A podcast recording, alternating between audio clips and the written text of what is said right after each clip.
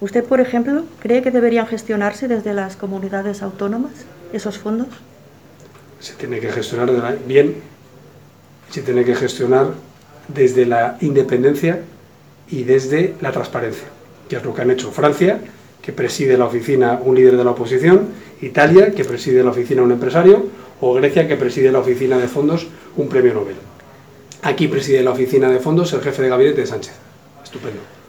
Entonces lo que nosotros lo que decimos es que las autonomías, los ayuntamientos, tienen que estar involucrados en la gestión, pero con criterios no políticos y partidistas, sino con criterios de qué es lo que hace falta en España para salir de esta pandemia que el señor Illa y el señor Sánchez han gestionado de forma nefasta, con un balance de 90.000 muertos por COVID y con un balance de 5 millones de parados.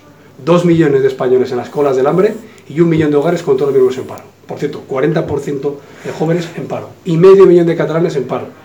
Claro, este es el balance que arroja Sánchez.